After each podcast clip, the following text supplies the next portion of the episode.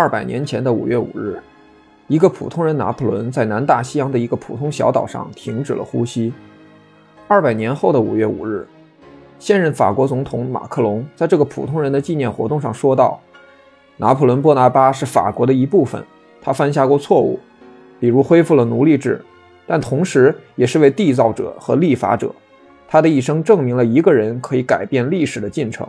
如果说他的辉煌能够抵挡时间的侵蚀，那是因为他的生命在我们每个人身上都产生了一种亲密的回响。拿破仑是我们的一部分。”但出人意料的是，如此一席话竟在法国立刻引起了轩然大波。另一个作为外国人不敢相信的事实是，马克龙居然是五十年来第一位敢于在五月五日公开纪念并评价拿破仑的法国总统。请想象一下，这可是在遥远的中国都有大批粉丝的拿破仑拿皇啊！法国的主流舆论竟然像躲避瘟疫一样弃之如敝屣了吗？但我们依然可以看到，在荣军院外高喊“皇帝万岁”的法国人，甚至可以在千里之外的中国网络平台上听到同样的声音。对这样一个人物，爱之者有之，恨之者亦更有之。拥趸们喜欢躲到遥远的记忆里，蒙着头编织未来；卫道士们则热衷于站在潮流前线，用一天一个样的新标尺丈量历史。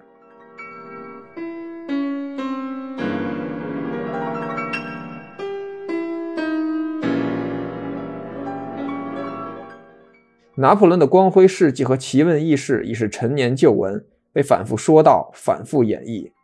就连打个喷嚏、犯一次痔疮，都仿佛有改变历史的魔力，被指控为启动多米诺骨牌的元凶，使得无数人的命运朝着意想不到的方向奔驰而去。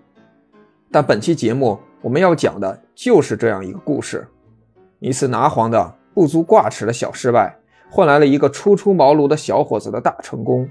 更换来了人类文明史上一次精彩绝伦的智力竞赛。欢迎大家收听本期的思想进化现场，让我们来聊一聊这一次拿黄的小失败和商伯良的大成功。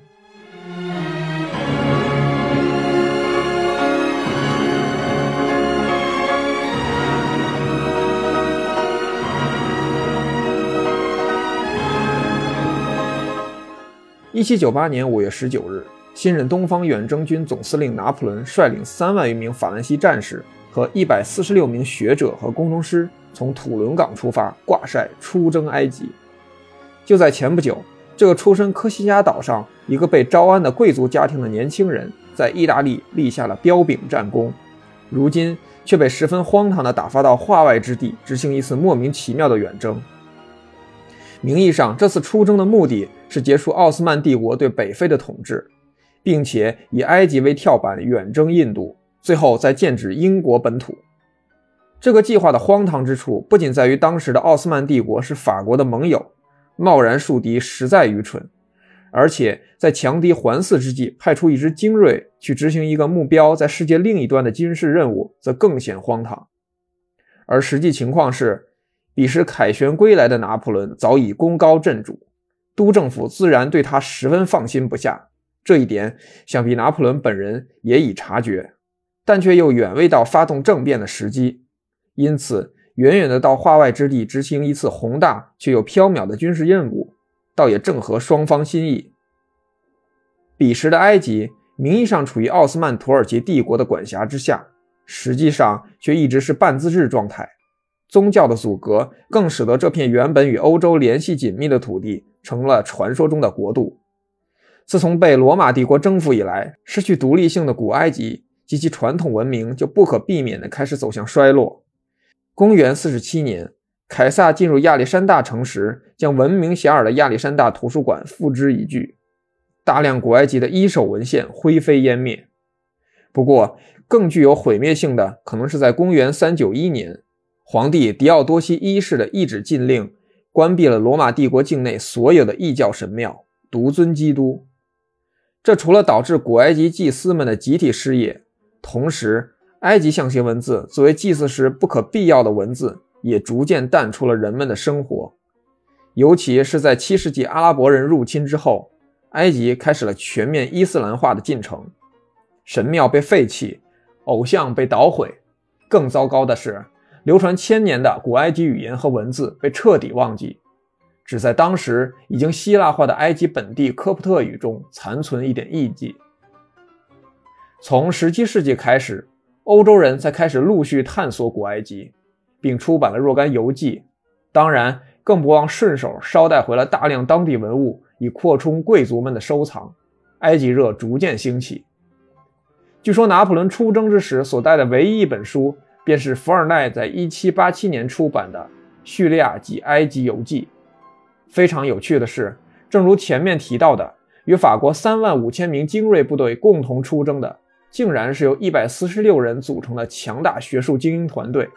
这其中包括一个数学家。三个天文学家，四个建筑师，八个画家，十个作家，十三个博物学家和矿山工程师，十七个土木工程师和二十二个带有希腊文、拉丁文和阿拉伯文等字盘的印刷工。这次远征从一开始就不单纯关涉军事，更是一件文化盛事。七月，法军登陆开罗，并在金字塔之役中面对苏丹卫队大获全胜。据拿破仑晚年回忆道。在此次战役开始前，他对士兵们说道：“士兵们，从这些金字塔顶上，四十个世纪注视着你们，这是何等的豪情万丈！”但随后，法国停靠在港口的舰队也遭到了英国海军的袭击，几乎全军覆没。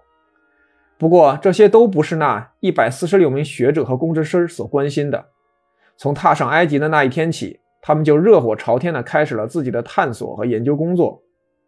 他们的工作成果于1809年至1822年间以奉拿破仑皇帝陛下之名发表的，在法国远征埃及期间进行的观察和研究文集，简称《埃及行记》为名出版。《埃及行记》全书共有文字九卷，插图十一卷，埃及学从此正式诞生。但实际上，拿破仑本人早已于1799年8月抛下疲惫不堪的法军，以救世主的姿态返回巴黎，并发动了雾月政变。法军则在坚持了一小段时间后，于1801年8月投降，9月撤离了埃及，并将所有文物移交给了英军。但这次微不足道的小小失败，似乎对拿破仑本人的功勋与声望丝毫无损。他的主战场在欧洲，在那里他几乎战无不胜。一八零四年十二月，拿破仑正式称帝。不过，这都是后话了。回到一七九九年八月，法国军官布夏尔率队在修建罗塞塔附近的要塞时，偶然发现了一块刻有铭文的黑色玄武岩石碑。石碑很快被运到亚历山大城。经学者辨识，该石碑上的铭文分为三段。从上到下分别为古埃及象形文字及圣书体、古埃及世俗体和古希腊文。通过对古希腊文的石炉，人们了解到这一部分所记录的是公元196年古埃及托勒密五世加冕时祭司们所做的颂词。其中最后一句说道：“该法令将用神圣的、本国的和希腊的字母刻在硬石碑上。”由此可以确认。石碑上的三段文字所记述的内容完全相同，这块石碑也就成了人们破解古埃及文字的重要线索，即如今竖立在大英博物馆古埃及厅入口处的罗塞塔石碑。这个石碑在未来将会成为破解古埃及象形文字的一把关键钥匙。下面我们来分别介绍这场古埃及象形文字破解比赛的两位重量级参赛选手。英国人托马斯·杨以及法国人商伯良。托马斯·杨，没错，就是那个托马斯·杨，那个以杨氏模量和杨氏双缝干涉被记录在我们的中学和大学物理课本的杨。杨生于1773年，罗塞塔石碑出土的那一年，他26岁。1793年，杨提出了人眼里的晶状体会自动调节，以便清晰地看见近处或远处的物体。一八零一年，杨进行了著名的杨氏双缝干涉，为光的波动理论提供了有力的证据。一八零七年，杨提出了用以描述材料抵抗应变能力的杨氏模量。一八零八至一八一五年间，他又接连发表了有关血流动力学、鼻科等相关报告和论文。1813年，杨在研究了四百余种语言后，提出了印欧语系的概念。当然，这一概念早已过时了，而且早在1647年就被提出过。对于这样一个涉猎如此之广、研究成果如此之丰富的人，无怪乎后世会把他称为最后一个什么都知道的人。弗朗索瓦·商伯良生于1790年，比杨小了近二十岁。商伯良的父亲是一位书商，家里有包括商伯良在内的七个兄弟。不知是否出于后人杜撰，商伯良的传记中总少不了记下一个巫师。在商不良出生前，对他母亲断言这个孩子一定是个男孩，而且他将因成就一番不凡的事业而名垂千古的故事。商伯良自己也常常讲起年幼时在数学家、物理学家、当时的伊泽尔省最高长官约瑟夫·傅立叶，没错，就是那个发明了傅立叶变换的傅立叶，在傅立叶的家里被印着象形文的缩草纸深深吸引，并坚定地对傅立叶说：“我一定要读懂它。”种种神奇的传说仿佛告诉我们，这个孩子注定不凡。实际上，小商伯良也的确堪称神童。他十一岁时就已掌握了拉丁语和希腊语，并开始深入研究希伯来语。十三岁时，他又开始涉猎阿拉伯语、叙利亚语、加勒底语、科普特语，甚至还有赞德文、巴列维文、帕西文和中文。十七岁的商伯良在哥哥雅克，一个拿破仑的忠实粉丝的赞助和鼓励下，只身来到巴黎。他刚刚从家乡首府格洛诺布尔地区学院毕业，并且成为了该学院的成员。提交了论文是《法老时代的埃及》。在巴黎，商伯良过得很艰难，但却一直埋头研究。他的阿拉伯语进步神速，甚至到了可以在阿拉伯人面前冒充老乡的地步。他还充分掌握了科普特语，一种古埃及基督徒后裔使用的语言。他混合了古希腊字母和古埃及世俗体字母，又保留了一些古埃及象形文字的发音和意义。商伯良已经能够熟练地在口头和笔头上熟练运用科普特语，而且最为重要的是，终于在巴黎，商伯良见到了罗塞塔石碑的拓片。现在，二位重量级选手已经各就各位，比赛开始。在埃及学诞生以前，人们就通过各路冒险家和文物贩子对古埃及象形文字产生了极大的兴趣。但由于缺乏资料和严谨科学的方法，大多数人在解读象形文字时往往发散过度，面对天书一般的图形做一些天马行空的联想，从未想到甚至是否认这些文字存在着表音功能，甚至试图把汉字和埃及象形文字强行联系在一起。例如，有人就声称中国人是古埃及最初的殖民者，如此荒诞不经的言论层出不穷。经历过如此多的徒劳无功后，人们终于渐渐意识到，必须以科学的态度和方法去研究古埃及。加之有此次远征带来的大量文献作为后盾，古埃及象形文字的破解终于迎来了曙光。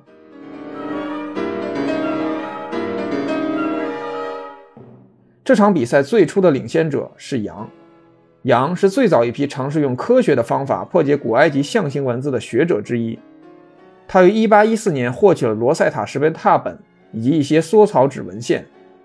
通过对比圣书体和世俗体文字，杨意识到这二者之间多有重合，而鉴于后者已经是晚出的拼音文字，于是他判断圣书体已经不再是纯粹的象形文字，而是兼具表音功能。这个思想上的重大转变，大大加快了破解的速度。而更大的突破则来自于王明圈。王明圈是古埃及象形文字中的一个特殊装饰符号，它的外形像是一个胶囊，将若干文字框在其中。早在半个世纪以前，就有研究者猜测，王明圈里面的文字就是埃及法老的名字。杨继续延续这个思路，并通过对比罗塞塔石碑上的三种文字。定位到了托勒密这个名字，这个名字总共出现了六次，三长三短。长的可以参考希腊语认定其含义为托勒密万寿无疆，被普塔赫神所钟爱；短的则就是古埃及人用圣书体拼出的托勒密。就像是我们在中文中拼出托勒密的用法一样。同时，杨还破译了圣书体的数学体系，确定了圣书体的正确阅读顺序。一八一九年，杨公布了自己破解的二百多个圣书体文字，后来证明其中八十多个是准确的。可以说，杨已经无限接近于彻底赢得这场比赛的胜利。只是因为杨仍然执拗地认为圣书体的表音用法仅限于王明圈之类的外来人名。因此，暂时没能再向前一步。而此时的商伯良的研究，却因为法国动荡的政治局势，几乎毫无进展。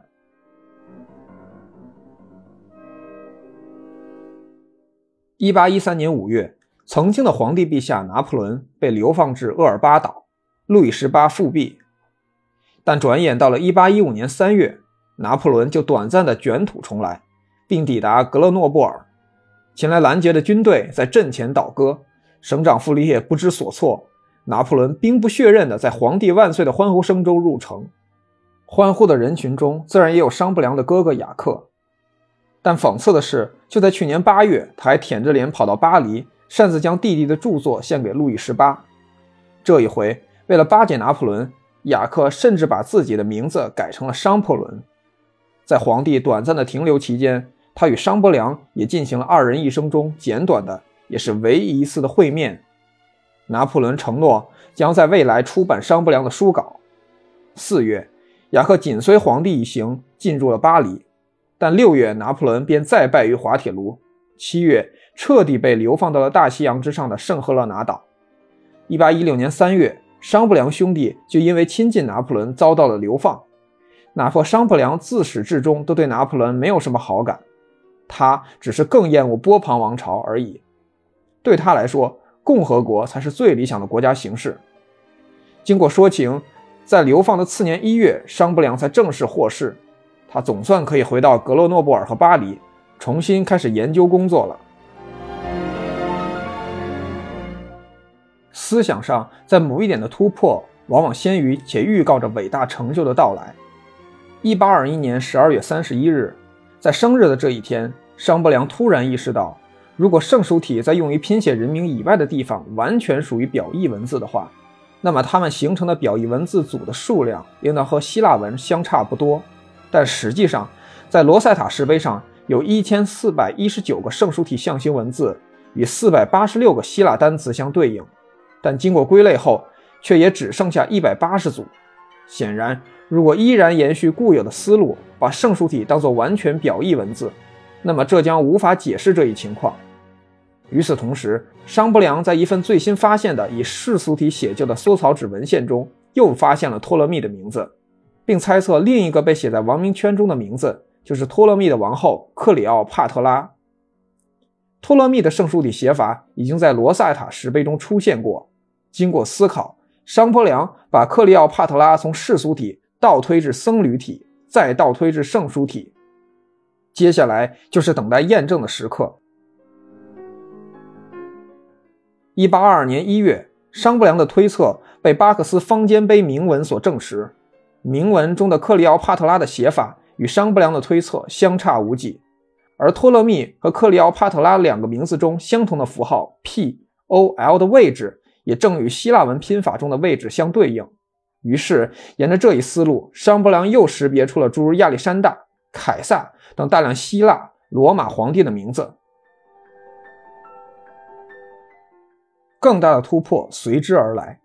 一八二年九月，商伯良收到了几份埃及神庙圣书体铭文的副本，其中一个被王明娟框起来的名字引起了他的注意。这个名字的开头是一个太阳的形状。众所周知，埃及人称呼太阳为拉，R A，而位于最后的两个并排的像是钩子一样的符号，它之前便已破解，相当于 S S 或 S E S，因为埃及文字中一般不拼出元音，因此这个名字便是 R A 点点点 S E S，拉美西斯 R A M S E S，这是一个无人不知、无人不晓的埃及法老名字，因此他大胆地做出推测。并由此辨识了其余几个符号的发音。在与早于托勒密王朝时期的文献进行对比后，商不良意识到早在希腊人入侵古埃及以前，圣书体就已经是表音与表意的混合文字。这一根本性的转变，使得他的研究飞跃式的取得了巨大的成功。他兴奋地跑到大街上，高喊着：“我找到了！”然后便晕倒了。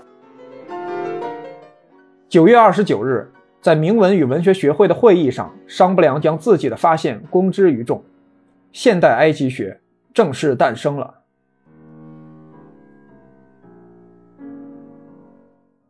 在这场会议上，杨与商不良第一次会面，并进行了学术探讨。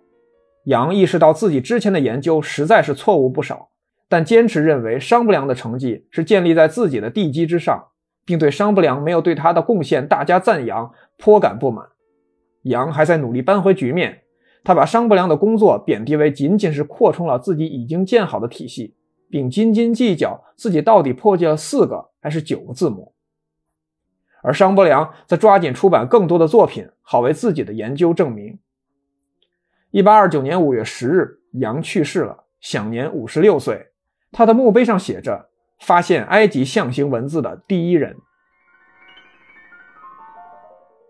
商伯良在开罗得知了这一消息，此时他正忙着在埃及的土地上进行实地考察。一八三一年三月四日，商伯良也去世了。享年四十一岁。二百年过去了，二人的贡献都已被历史所铭记，而他们联袂奉献的这场精彩绝伦的智力竞赛，更是成为后世津津乐道的谈资，激励着人类不断探索，不断前进。